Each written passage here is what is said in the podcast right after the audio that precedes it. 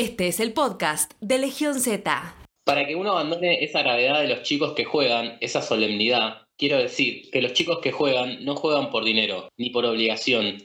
Juegan porque les gusta y juegan el juego que les gusta y con la gente que les gusta. Y si no, no juegan. No juegan por codicia y además lo hacen seriamente, sin ese cinismo que viene después con aquello que suelen llamarse madurez.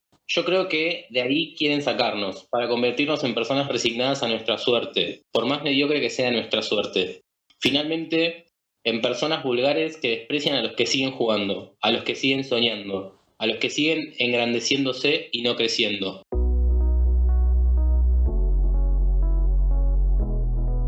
Hola, este es el podcast de Legión Z. Te damos la bienvenida al próximo nivel. Yo soy Dartrin. Yo soy Dami. Yo soy Mariano Caramelo y me dicen Candy.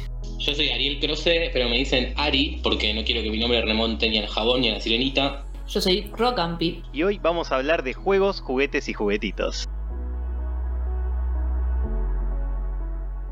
Vamos a arrancar por la definición de ocio y de juego. El ocio, según la Real Academia Española, es la cesación del trabajo, inacción o total omisión de la actividad y el tiempo libre de una persona. Y el juego es el ejercicio recreativo de competición sometido a reglas y en el cual se gana o se pierde. Naipes, ajedrez, billar, pelota, lo que quieras. Y también la acción y efecto de jugar por entretenimiento. Pero, dicho lisa y llanamente, también es el lugar donde nos liberamos, sacamos nuestro lado más lúdico y donde nos ponemos más competitivos por momentos, lo cual a veces es bueno y a veces es malo, y ya lo estaremos hablando, y también donde nos sentimos liberados a ser quienes de verdad queremos ser. El ocio es súper importante para la salud mental de cada uno de nosotros porque reduce el estrés, la ansiedad, la soledad también en ciertos modos y fomenta muchísimo la creatividad. Es muy importante tener tiempos y horarios para el ocio, especialmente en esta época de pandemia. Bueno, y para empezar a hablar un poco también de, de lo que son los juegos en, la vida del ser humano, eh, primero, lo primero que hay que hablar es, son los juegos en la niñez, donde básicamente es el primer estímulo que tenemos como, como, personas. Y también estaría bueno hablar un poco de cómo la cultura y cómo la, heteronorma nos guía y nos, nos enseña, entre comillas, una especie de rumbo a seguir. Acá en este grupo, la verdad que agradecido de que seamos mitad varones, mitad mujeres, pero seguramente habremos tenido en la infancia varones con juguetes típicamente de varones, mujeres con juguetes típicamente de mujeres, que por suerte en el paradigma de hoy ya eso va cambiando. No sé ustedes, pero yo particularmente cuando era chiquito me regalaban siempre pelotas de fútbol, eh, juegos con armas, cosas que total estoy completamente en contra porque creo que regalarle un arma a un niño es como nada medio rari. Eh, y bueno, también estaría bueno empezar a, contar esto de, que empecemos a evolucionar, ¿no? Y a, avanzar un poco como sociedad y corrernos un poco de estos estereotipos culturales que, nos llevan a lugares medio raros. También a, justamente lo que decía Candy, a no poder ser lo que uno quiere ser mediante el juego. Eh, no sé, ustedes, cuando eran chiquitos, ¿qué, ¿cuál era el juego más paqui heteronormado que tenían para jugar en su casa. Yo, por ejemplo, tenía una pelota, armas y hasta tenía un. ¿Vieron esos cochecitos que te llevan de policía? no, bueno, a mí, eh, a ver, el juego más heteronormativo sería el típico bebé que tenés que tipo vestirlo, eh, alimentarlo, cambiarle los pañales. En aquella época me acuerdo que los bebés eran bastante truchos, pero a medida que iba creciendo como que venían saliendo cada vez los bebés más evolucionados que cagaban, tipo les tenías que dar comida y también se cagaban y vos los tenías que cambiar, digo. Eh, me encantaba jugar. ¿Cómo? ¿Qué? ¿Qué comida tenías que darle para que, que hagan papilla, caca? Papilla, papilla y hacían caca. Ah, o sea, ya te invitaban a comprar las cosas que deberías darle un bebé de verdad, o sea, tenías que encima invertir en esas cosas. Sí, boludo, sí. A mí me daba miedo. ¿Cómo, perdón? Creía que eran bebés muertos, tipo, no, no podía. Creo que, tenía un súper y lo dejé.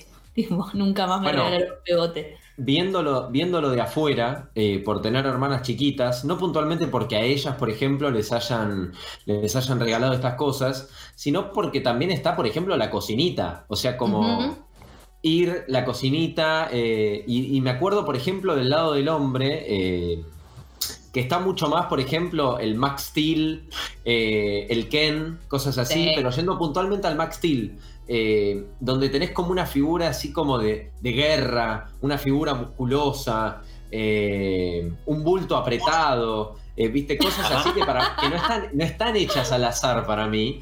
Y yo me acuerdo que también la televisión en muchos casos, no solamente los juegos, te llevan a todo este tipo de cosas. Y ni hablar de las publicidades. Yo jugaba con algo muy parecido al Max Steel, que es de la misma, casi de la misma camada, por así decirlo, que era el Action Man. Y la característica que tenían todos estos juguetes de varones era que sí, que eran recachas, o sea, tipo un físico recontra elaborado, recontra ahí, Himmel, fin, todo el Trabadísimo. Claro. Hoy por hoy también eh, los, los juegos que, que se siguen vendiendo para las nenas, yo hasta he llegado a ver en un supermercado el kit de limpieza de juegos para mm, nenas, que mm. incluía palita, escoba, eh, esponja, delantalcito para cocinar, como tipo condenada a ser empleada doméstica, básicamente. Por eso es muy importante el cambio de, paradigma que estamos viviendo ahora, puntualmente a partir de, este, de los últimos años de la década pasada. Eh, y arrancando esta, es muy importante ese cambio de paradigma porque también nos lleva a, empezar a cuestionar estas cosas. Esto hace, por ejemplo, 10 años, digo, me parecería como muy raro escucharlo y hoy en día la verdad que por suerte es algo que está mucho más naturalizado y que nos lleva también a, qué sé yo, nosotros, nosotros como futuros padres que podemos llegar a ser el día de mañana. la verdad que es mucho más probable que no le regalemos el kit de policía, que le regalemos el cuartel de bomberos, eh, digo, todas cosas muy relacionadas al hombre, por ese, por ese estilo, o el Max Steel, o mismo la Barbie. A mí la Barbie me parece literal la, la cosa más obsoleta ya hoy en día que puede llegar a existir. Sí, igual eh, el tema de las Barbies, yo teniendo una hermanita chiquita de tres años, eh, veo que sigue siendo bastante popular en las nenas, pero, pero no sé, es, complicado porque si bien ahora estoy observando que cada vez eh, las nenitas tipo juegan con juegos un poco más que se podrían decir para nenes. Por ejemplo, mi hermanita tiene autitos, eh, tiene, no sé, espaditas, o sea, como que de a poquito uno como que va también como padre, digo, por, mis padres, que también como que van cambiando un poco la forma de pensar. Digo, a mí también, si bien me regalaban, bueno, estas muñequitas que se cagaban y todo, pero también me regalaban tipo autitos, eh, no sé, eh, espaditas, un arquito con dardos, o sea, como que son actividades que quizás uno hace unos años atrás pensaría que son para hombres, pero veo que esto está cambiando y, está buenísimo, creo yo. Yo creo que también tendríamos que tener en cuenta, como para dejar así un, mensaje, un consejo, si nadie lo pidió, pero bueno, estaría bueno darlo, esto de que nos corramos un poco, ¿no? De ir a la juguetería y buscar el juego clásico, porque también está mucho la excusa que tienen los padres, porque yo he tenido tengo amigos que son padres y he tenido discusiones en, base a decirles, ¿por qué le regalas una muñeca a tu hija? Y siempre la respuesta más eh, común y concreta es que te dicen, y bueno, pero yo se lo regalo porque ella me lo pide.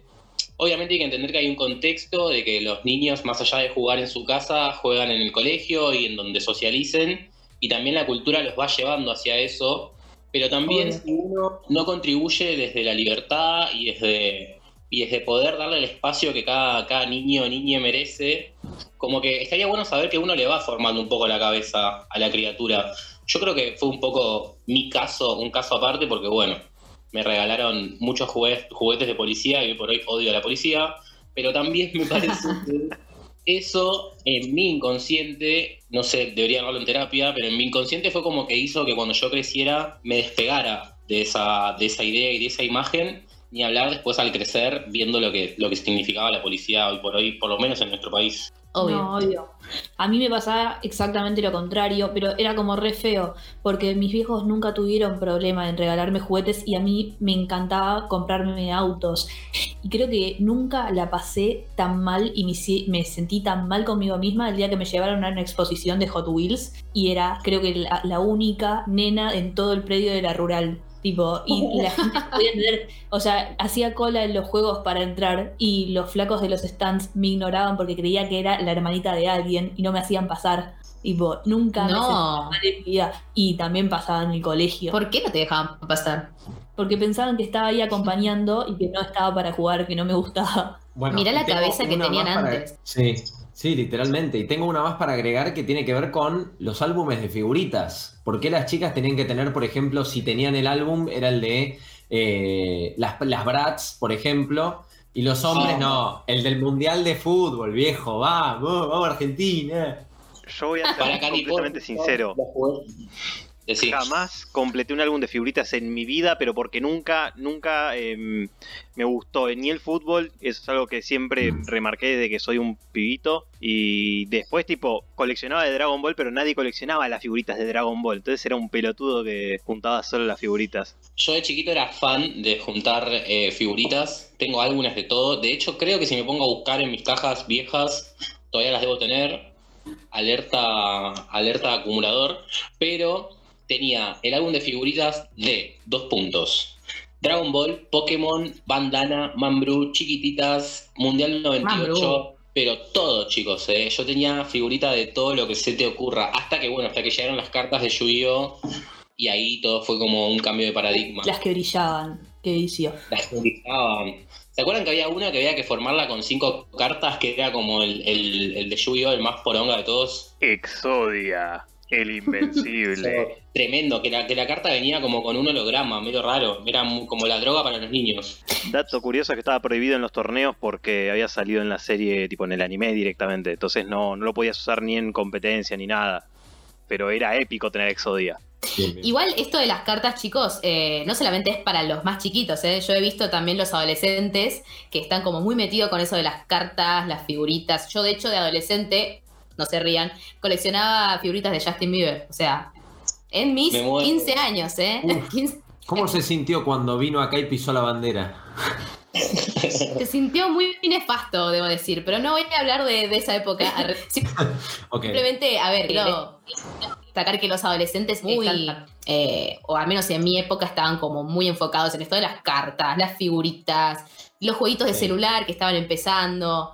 Este, era, era una época bastante rara en el tema este de la transición, ¿no? ¿Ustedes qué, qué jugaban cuando eran adolescentes, por ejemplo? Y si me haces arrancar, te voy a empezar a decir que en la plena adolescencia empezaron también el boom de los celulares y arrancabas ahí con alguna que otra aplicación o algo. Digo, esto ya no es tan entrado en mi adolescencia, pero sí en, la- en- bueno, sigo siendo un adolescente dentro de todo, creo yo. Pero, pero por ejemplo, me acuerdo el, el Preguntados. Me acuerdo el boom del Preguntados, en donde giraba la ruleta, aprendías de geografía, aprendías de todo. Era como que también le veías el beneficio. Ganabas coronas, le quitabas coronas a la gente. Digo, creo que el, el Preguntados es un juego desarrollado en Argentina que eh, rompió barreras y sobrepasó, al- de hecho, sobrepasó solamente el continente, sino que Llegó llegó a estar en otros idiomas. Claro. Y llegó a la tele. No se olviden que Susana Jiménez tenía un segmento en la tele que era jugar al Preguntados en vivo y ganar plata. Claro, No ahí estamos a a la ludopatía. Bueno, todo lo que fue el boom de los jueguitos de Facebook, que gracias a Dios superamos esa etapa. Pero. No, yo extraño tanto el Peso Society. Restaurant City, Restaurant City, qué juegazo. Uf, No, chicos, El rey éramos de la todos fi- unos El rey de las ¿no? finanzas. Preguntémosle a, alguno, a alguna persona que nos esté escuchando este, si, escuch- eh, si ha jugado Pet Society alguna vez. Sí. Y si, lo, y si lo extraña también. Y si le gustaría que volviera. Es una muy buena pregunta eso. ¿Cómo se llamaba el de la granja de Facebook? Que en un momento era como Farmville. la Farmville. Farmville. Sí, Pet Society, el Cityville también estaba, todo con Bill al final, eran todos iguales. ¿No creen también un poco que los adolescentes, ya no sé cómo fue la adolescencia de ustedes, pero vieron que en la adolescencia como que estás más a flor de piel que nunca, todo te pone el doble de contento, el doble de triste, y como que Sí. a veces me parece que los adolescentes un poco descargan sus hormonas a través de los juegos, qué sé yo, tipo el GTA, esos Obvio. tipos de juegos que te, que te incentivan a cagar a tiros a la gente, básicamente. Sí, Eh, sí, sí. Hizo esa adolescencia, yo lo jugaba No. con 8 años. Los juegos tipo Claro. Counter-Strike, los, los Call of Duty, por ejemplo. Eh, eh, los tenés también, a- bueno, al GTA, que podés correr carreras, podés ser el líder de una mafia, podés literal hacer, hacer muchas cosas. Justamente todo eso que te tratan de inculcar en la adolescencia, cuando uno es consciente, es lo que más te tratan de inculcar que no hay que hacer. ¿Y qué pasa? Siempre que a alguien le decís no hagas eso, ¿y qué va a pasar? Vas a querer hacerlo. En mi caso yo jugaba a escondidas, y esto ya se lo revelé a mis, a mis viejos, eh, jugaba a escondidas al GTA San Andreas, por ejemplo. mm, mm, ese hot y me recuerdo, y me acuerdo mentir diciendo que estaba haciendo otra cosa y estaba mirando eh, cómo matar, cómo hacer el truquito para tener más armas. Y, ojo, acá hay un tema. Digo, a mí en mi caso no me sacó como alguien tal vez violento. Eh, bueno, la gente que está del otro lado no, me conoce, pero al menos ustedes sí. No soy una persona violenta, pero digo, hay gente que le pega por el lado. hay gente que le pega por el lado violento este tipo de juegos. Y ahí está el tema también, ¿no? No sobre, sobrepasarse también en el consumo. Sí, usar los videojuegos como catarsis es la mejor terapia que hay en la vida. Por experiencia propia te lo digo. Yo desde mi experiencia te digo que es el día de hoy, ya con mis 20 anitos, arriba pero es el día de hoy que el Mortal Kombat para mí sigue siendo uno de los juegos más eh, catárquicos que existen. Uh, Yo trato siempre de elegir chicas, porque las chicas en el Mortal Kombat no solamente eh, pelean muy bien, sino que son todas altas diosas entonces es como un, equilibrio entre ser una diosa y cagar a trompadas a la gente, que es lo que básicamente todos queremos. Este, esto que estaba diciendo Candy, ¿no? Eh, el tema este de quizás eh, como descargar todas tus necesidades en un juego, ¿no? Esto pasa mucho, me ha pasado mucho en mi experiencia personal cuando estaba en la secundaria quizás con el tema del Pokémon Go. Hubo una época en la que el Pokémon Go fue el boom. No sé si a ustedes les pasó, a mí me tocó justo en la mitad de la secundaria. El Pokémon Go era como la sensación del momento. Todo el mundo estaba idiotizado con el Pokémon Go. Llegaba un punto en el que en los recreos la gente se pasaba jugando al Pokémon Go. Generaba tipo una, una especie de adicción tan grande que hasta nosotros entre compañeros no nos llegábamos a hablar en un recreo, porque nos las pasábamos jugando al Pokémon Go. Perdón, yo nunca me voy a olvidar cuando, por ejemplo, eh, pasó acá en Parque Centenario, en la ciudad autónoma de Buenos Aires, que literal la gente había salido un, bueno, me sale decirlo un bicho mítico, un Pokémon mítico, ahí está, perdón, perdón a los fanáticos. Un legendario, Salió Un legendario, salió un Pokémon legendario y literalmente la gente a las 10 de la noche como loca con linternas el celular buscando. Y eso también, ahí es donde voy con no sobrepasarse tampoco en el, porque también puede ser peligroso, digo, 10 de la noche, eh, a oscuras, en, una ciudad cosmopolita como lo, es, como Buenos Aires, pero digo, no deja de ser peligroso. Y es como que con tal de tener ese Pokémon legendario, viste, no parás. Y ahí es donde me parece que llega un punto en donde tenés que decir, bueno, ojo, bueno, obvio. Y también podemos decir que, o sea, volviendo al Cityville, al, al Farmville,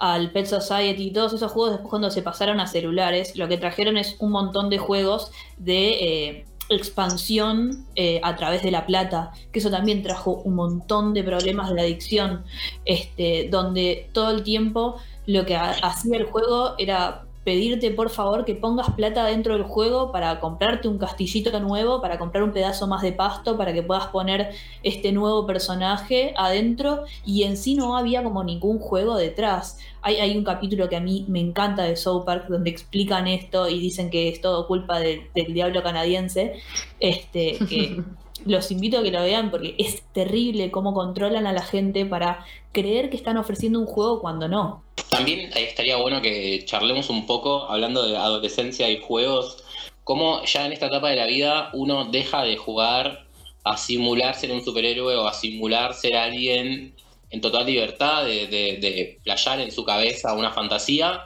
allá en la adolescencia empezar a buscar juegos que representen lo que nos pasa en esta etapa de la vida, que es el, deseo de empezar a, cumplir los impulsos y demás, como por ejemplo probar alcohol y demás. Yo creo que todos habíamos jugado alguna vez al Tomanji o algún juego que nos, que nos haga quebrar a la noche.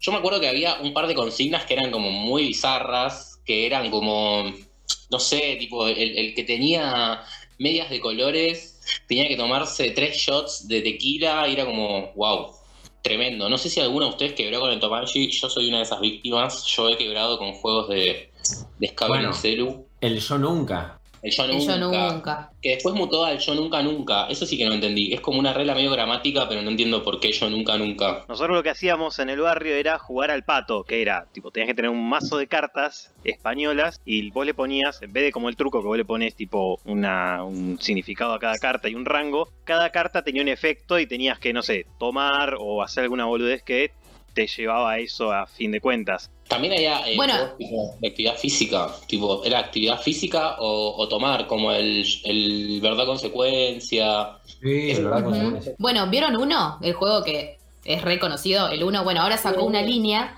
que, que está enfocada justamente a esto, a las previas. Tipo, viene hasta con los vasitos. ¿viste? Viene hasta con vasitos, chicos, vasitos re chiquititos, lindos, que hacen el juego Yo- con las cartas. Sí, ¿Qué? ¿Cómo? sí, sí. sí. Vasos marca Sacó, uno para sacó la versión alcohólica. Sí, De bueno, una. y tenemos juegos que mismo eran juegos de mesa que agarraron y los llevaron directamente a las previas y quedaron como eso, quedaron encasillados ahí.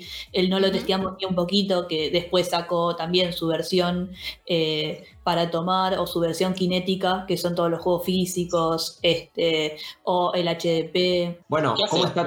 El HDP es, eh, si alguna vez jugaron al Cards Against Humanity, es Sí. la traducción al argentino. También lo que tenemos es eh, todo esto de tomar, o sea, que sea como un juego tomar, como para ponernos del orto, por así decir, para ir a la previa, que eso es algo que siempre me llamó mucho la atención, de que lo he hecho, pero en base a la experiencia, como que ahora de más grande me lo puedo, como me, me- me siento a pensar y digo como, fa, qué loco, tipo a los 14 tal vez estábamos mandando tequila puro por el hecho nada más de estar y encontrabas como la excusa que a la vez era divertido, porque en el momento no te voy a negar que te cagabas y te estallabas de risa, porque de la nada decías, eh, yo nunca, nunca, qué sé yo, cagué en la calle, y de la nada veías todos mirándose a ver quién tomaba, y, y de la nada estaba, estaba ese que decís, no, vos, y estaba el chabón tomando, o la mina tomando, y ahí decís como, esa parte era tremenda, que de hecho hoy en día sigue siendo tremendo, pero me llama la atención de pendejos cómo veíamos como un juego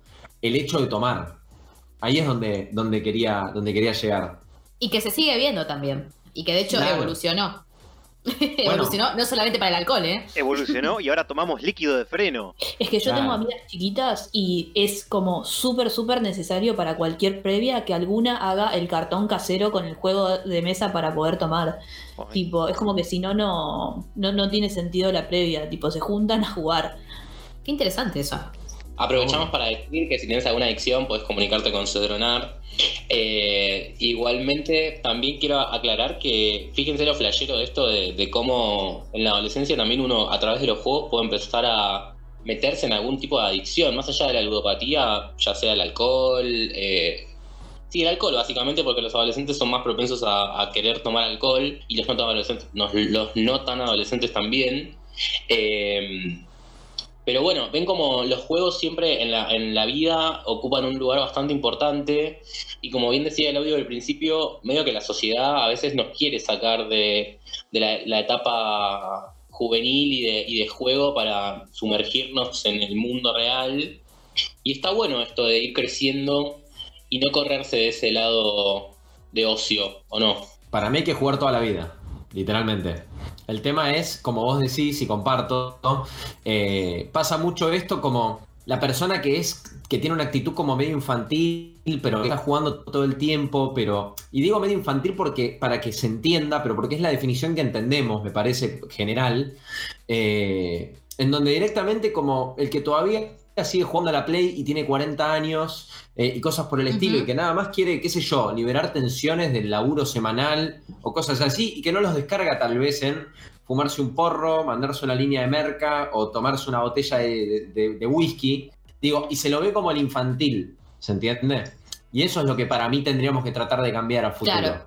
Es un proceso jodidísimo, pero eso para mí es algo que hay que cambiar porque si la verdad que te cagás de risa de la vida y sin faltarle el respeto a nadie, digo, ¿cuál hay? Seguí jugando, amigo o amiga. Bueno, justamente ese estigma eh, pienso yo que está como desapareciendo con el nacimiento de los, de los esports, de los juegos electrónicos. Porque nosotros vemos ahora profesionales que quizás son jóvenes, adolescentes o jóvenes adultos, pero que en un futuro van a ser adultos, van a crecer y se van a seguir dedicando a esto. Entonces, con el tiempo vamos a empezar a normalizar esto, ¿no? De adultos jugando juegos, adultos jugando a la Play, adultos jugando a cualquier tipo de eh, juego de la computadora, o sea, como que de a poco eso está evolucionando y está buenísimo. Lo veo como algo súper positivo. Sí, como que hay también una campaña de marketing para que esto pase. O sea, si, si ustedes pueden ver todos los juegos de Xbox eh, o de PlayStation 3 y los comparan con los juegos de Play 4 y de Xbox One, hablando de videojuegos, pueden ver tipo la línea, los juegos de Xbox y de Play 3 son todos de caricaturas. O sea, tenemos juegos como Crash Bandicoot, por ejemplo, este, Ratchet and Clank, un montón de juegos así que son hiper caricaturescos, que se nota mucho que están muy dirigidos a nenes. Y después, cuando ves a Play 4, llegan, o, cuando vas a Xbox One, de repente llegan juegos de que se ven súper realistas, súper serios, este, Heavy Rain, eh, no sé, ayúdenme, tipo juegos que, que jugamos nosotros y que son re. Sí, hiper oscuros. ¿Qué opinamos, ¿Qué opinamos de que en la etapa de la adultez los juegos para adultos se, se remitan o, simplemente se simplifiquen a juegos y juguetes sexuales? Yo la verdad que me parece que estamos en una época donde quizás en otros años no, no era tan común que la gente hable de, juguetes sexuales para adultos. Eh, y es un mercado que con el pasar del tiempo se va ampliando mucho más eh, de hecho, es el día de hoy que antes como que uno pensaba juguetes sexuales, el dildo básicamente y ya. Y por hoy es como que hay, un hay juguetes para mujeres, juguetes para hombres, también volvemos un poco a la heteronorma, eh, pero en este caso hablando más que nada de la genitalidad, ¿no? Juguetes que estimulen la genitalidad femenina y la genitalidad masculina. Eh, ¿Les parece bien que digamos que los juegos de adultos sean solamente sexuales o les parece también que estaría bueno que haya algún costado más eh, del, no sé cómo es la palabra, pero de juego eh, con otro tipo de, aristas. Ya sean, por ejemplo, los juegos de estrategia, los juegos de mesa, los rompecabezas, el tech, todo ese tipo de juegos que son bien de adultos. O no, no sé, pero creo como que es el mayor público el que lo consume. bueno, también, también lo que entra mucho en la época, en la época adulta es Mira, la época adulta lo que te lleva es a empezar a trabajar, por ejemplo. Empezar a trabajar conlleva empezar a tener un ingreso. ¿Qué te lleva a hacer ese ingreso? Irte al casino y pum, va a gastarte tal vez mil pesos eh, y irte con el doble tal vez, con la mitad o con nada, pero también viene mucho por ese lado y ahí me parece que entra mucho la ludopatía, que es la asociación todo el tiempo a que tengo que estar jugando, apostando, la de, eh, de che, ¿cómo sale este partido? Bueno, pero ¿cuánto apostamos, viste? Y cosas así. Yo me acuerdo que una vez eh, acompañé a mi tía al bingo, un saludo a mi tía que no nos está escuchando, pero esperemos que sí. Eh, y la estaba esperando a que ella termine de jugar. Dijo que iba a jugar un ratito nada más. Y me echaron del bingo porque no estaba jugando. ¿Qué? También es un poco macabro, ¿no? La, todo el sistema de, de los juegos así con apuestas y con dinero porque en un bingo vos entras a un bingo y no ves un reloj, no ves una ventana, no ves la luz del sol, simplemente ves estímulo, estímulo, luces, luces, gastá, gastá, gastá, gastá. Y estaría Todo está calculado. Exacto, estaría bueno que no confundamos juego con adicción también. Muy importante. Es que hay una muy delgada línea entre que te guste mucho un juego y que lo disfrutes jugar a que te hagas adicto. Eh, es por esto que es muy importante el tema de los límites eh, y como estaban diciendo ustedes, a ver, eh, la adicción a la, apuesta es, es, algo muy, es muy fácil caer en esa, porque uno se hace adicto a la sensación, a la adrenalina de estar apostando, este, y uno tiene que tratar de medirse, por supuesto, pero a veces es muy difícil darse cuenta que te estás convirtiendo en un adicto a las apuestas, por ejemplo. Claro, es esta fantasía de esta vez sí voy a tener suerte, que de hecho, ahora lo que está pasando es que es muy difícil de controlar, por esto de que está camuflada dentro de los juegos. Entonces, no solo los casinos se aprovechan de esto, los bingos se aprovechan de esto, sino que ahora está pasando que muchos videojuegos se están aprovechando de esto porque no están regulados y dentro de juegos que conocemos como League of Legends, como este, el Counter-Strike, están poniendo modalidades de juegos de azar, sabiendo que tanto chicos como grandes se sienten atraídos a este tipo de juegos donde lo único que importa es la suerte, el azar, el capaz hoy lo gano todo, este, y, y se reaprovechan y sacan un montón de guita un montón de gente, y hay gente que de hecho juega a estos juegos y no juega al juego en sí, sino que simplemente se queda eh, atrapado en el poder cambiar cajitas. Exactamente, esto iba a decir, el tema de las cajitas, los botines, los típicos loots. Eh, esta clase de juegos, como vos bien decías, se manejan por ese tipo, o sea, se monetizan de esa forma, ¿no? Eh, te venden un paquete de cajitas, en esas cajitas te vienen skins o mejoras estéticas para dicho juego, este, y eso lo que hace es que las personas, en este caso los más jóvenes, que son los que les piden plata a los padres, eh, pidan comprar cajas, comprar cajas, comprar cosas para verse mejor. Eh, en, por ejemplo, en el caso de League of Legends es meramente estético. Este, es todo estético, pero la gente aún así lo compra, ¿no? Sabiendo que eso no va a mejorar ni empeorar en ninguna forma el juego metiéndonos más en lo que es el negocio de los videojuegos, de ahí salen los DLC también, contenido descargable en inglés, que es tipo compras el juego completo, pero te vendemos esta expansión por este costado, que te va a salir otra suma, que también de ahí sale el negocio de edición especial, edición de primer día, y cosas por el estilo. Ojo, y mechando con lo que veníamos y con lo que arrancamos hablando de la heteronormativa, fíjense, y no es un detalle menor, como por ejemplo, hablando de juegos para, adultos o mismo en páginas porno, eh, uno puede ver y encontrarse, eh, por ejemplo, caricaturas, pero con grandes bultos, eh, grandes bustos, perdón, con un gran trasero. También. no, claro. Bueno, también, tenés razón, tenés razón. No me, no me recorten esto. Eh, cuestión, nada, lo que te encontrás también es todo eso y cómo todo eso también repercute mucho en la vida de la gente, porque automáticamente, ¿qué decís? Te estás calentando con una caricatura en ese sentido. Y te calienta porque siempre te enseñaron que te tenían que gustar tipo eh, las tetas, en el caso de los hombres, que a las mujeres les tienen que gustar los hombres fortachudos y por eso tenés eh, esos juegos donde, donde tenés, viste, el, el, todopoderoso, el Rambo. Claro. A mí me encanta cuando sale al revés.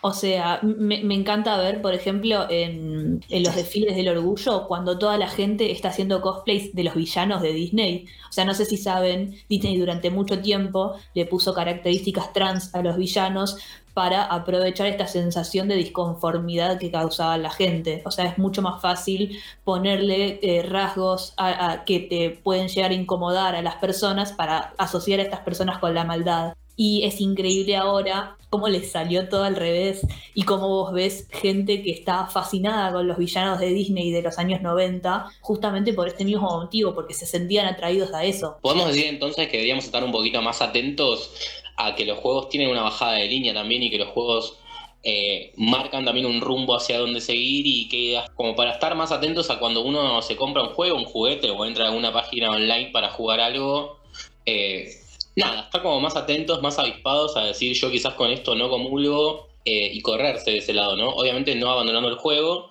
pero sí entendiendo que los juegos siempre son con una mirada y una bajada editorial que todo lo tiene en la vida, básicamente. Obvio, todo es política, todo. Y vas a encontrar bajadas de línea en todos lados y en los juegos mucho más, porque podés dar mensajes re fuertes y taparlo de colores. Por eso, lo, lo que te queremos transmitir con todo esto, a vos que estás escuchando, es estas cosas existen y por mucho tiempo van a seguir existiendo y tal vez mueras y esto sigue existiendo por un tiempo. Pero el punto es estar avispado, avispada y darse cuenta cómo con ciertos movimientos las empresas te quieren manipular o te quieren hacer ver y que consumas sus productos. Pero por eso, la idea es que estés más avispado y, no caigas tanto en eso o tengas la opción de decir, es verdad, está haciendo como lo escuché en Legión Z. Lo más importante de todo esto y de lo que estuvimos hablando es que nunca perdamos el espíritu lúdico de un niño, que sigamos jugando como si tuviésemos inocencia. Porque si no podemos jugar, si no podemos distraernos, ¿qué más nos queda?